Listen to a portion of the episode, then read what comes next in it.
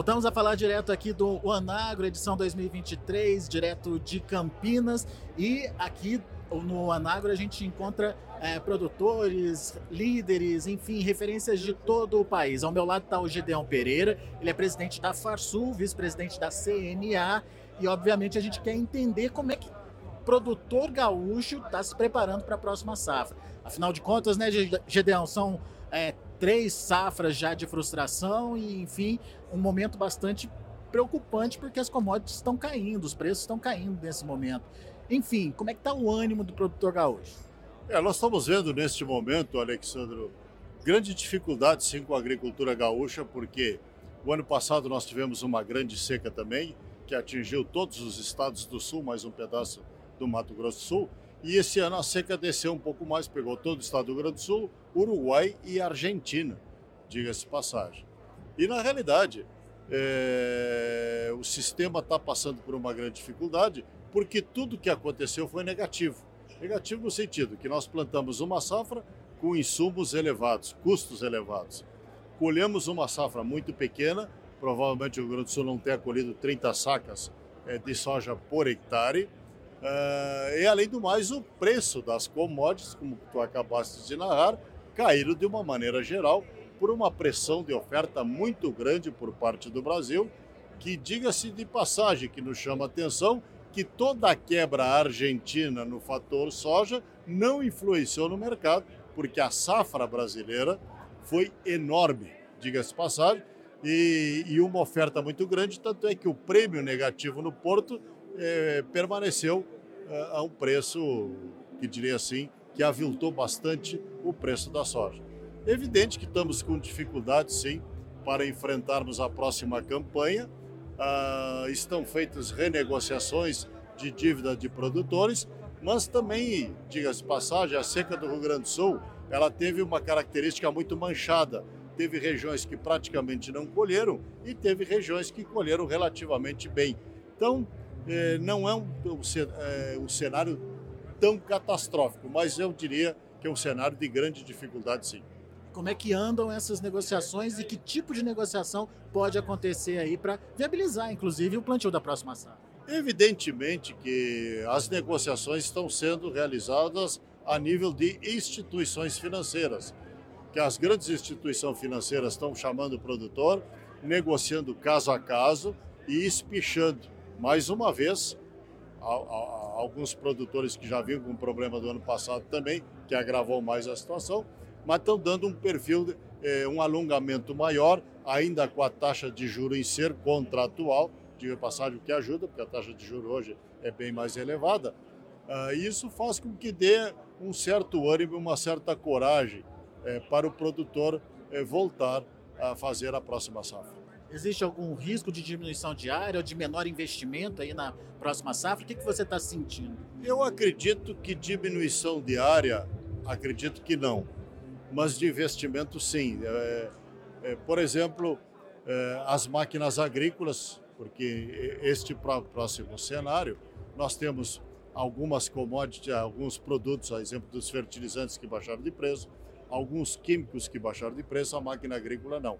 Então, nós acreditamos que o produtor perdeu a sua capacidade de investimento, ele não está investindo é, em novos equipamentos é, dentro dessa linha para poder fazer a próxima safra. E realmente isto está acontecendo.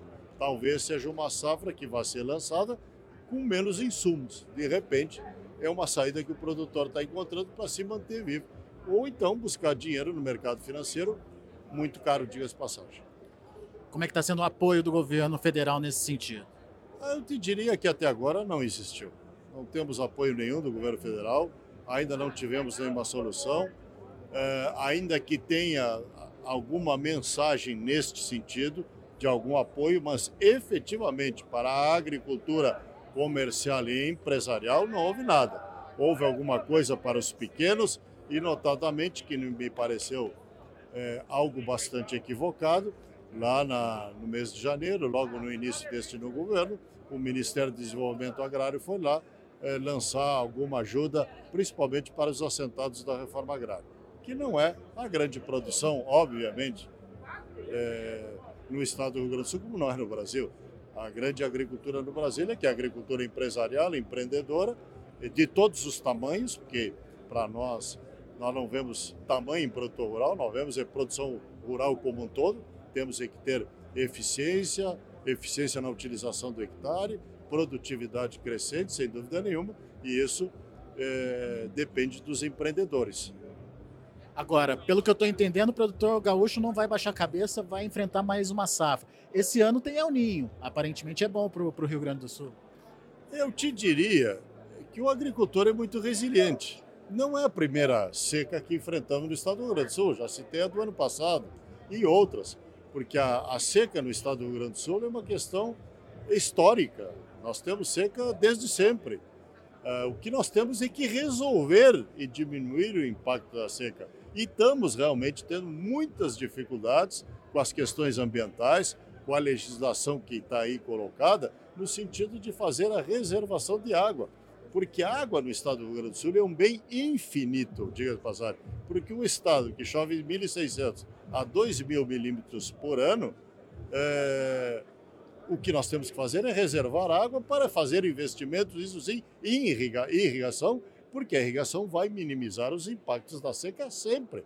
Aliás, até o contrário, anos de seca com, com água, com irrigação, pela insolação, nós temos produtividades elevadas, sem dúvida nenhuma. Tem que ter água.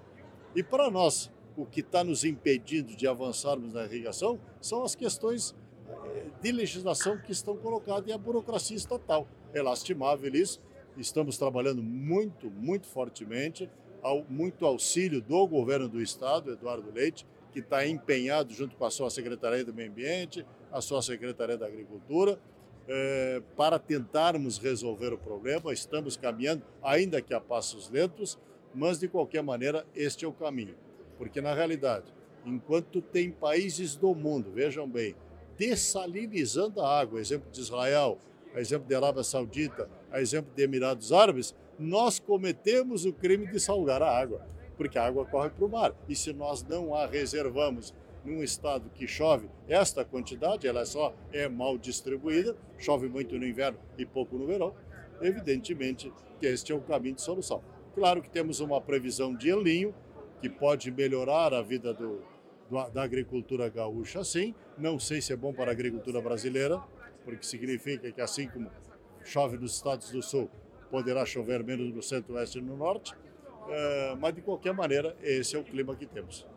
Muito bem, tá aí um panorama, um raio-x do que está acontecendo lá no Rio Grande do Sul, sem perder a perspectiva, sem perder aí a vontade de trabalhar do produtor gaúcho. Boa notícia, portanto, já para a próxima safra. Obviamente, dentro das possibilidades e dentro dos limites, mas teremos sim, quem sabe, uma grande safra gaúcha esse ano, né, Gedeon? Veja bem, o Brasil está colhendo aí qualquer coisa em torno de 310 milhões de toneladas de grãos. Nós perdemos lá, entre milho e soja, qualquer coisa em torno de 12 milhões de toneladas. Aliás, sim, é, perdão, 4 milhões de toneladas de milho e praticamente 8 milhões de toneladas de soja vai a 12 milhões. Então o Brasil possivelmente estaria atingindo 320 milhões de toneladas de grãos já este ano. Porque na realidade o Brasil é um milagre é, econômico em termos de sua, sua agricultura, algo que até para nós agricultores é difícil de explicar como é que nós conseguimos fazer este país fantástico em apenas 26 anos. Olha, se fala em 40, não, em 40 anos não existia.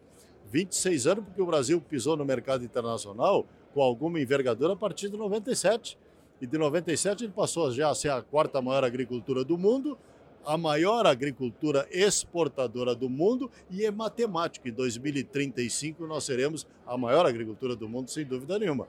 Claro que temos que evitar os percalços, as grandes discussões internacionais, as questões climáticas, que pode ser uma realidade que tem que ser discutida sem dúvida nenhuma, mas nós vemos mais as dificuldades como barreiras é, ao, ao avanço dos produtos agrícolas brasileiros porque são muito competitivos. O Brasil é extremamente competitivo, talvez o país mais competitivo do mundo né, no setor agrícola, e o Brasil tem sido solução para o mundo. Eu faço a seguinte pergunta: se não fosse o Brasil ter descoberto a agricultura tropical, e aí eu não estou falando do Rio Grande, diga de passagem, que é o Rio Grande clima temperado ou subtropical, É, mas quanto é que estaria valendo hoje um quilo de carne bovina, um quilo de carne de frango, um quilo de carne suína? Quanto é que estaria valendo uma tonelada de soja, uma tonelada de milho? E quantos milhões de pessoas estariam passando e morrendo de fome no mundo se não fosse o Brasil? O Brasil é a solução. Fica aí para sua reflexão também esse pensamento do Gedeão. Daqui a pouco a gente volta aqui direto do Anagro, trazendo mais informações e mais destaques para vocês.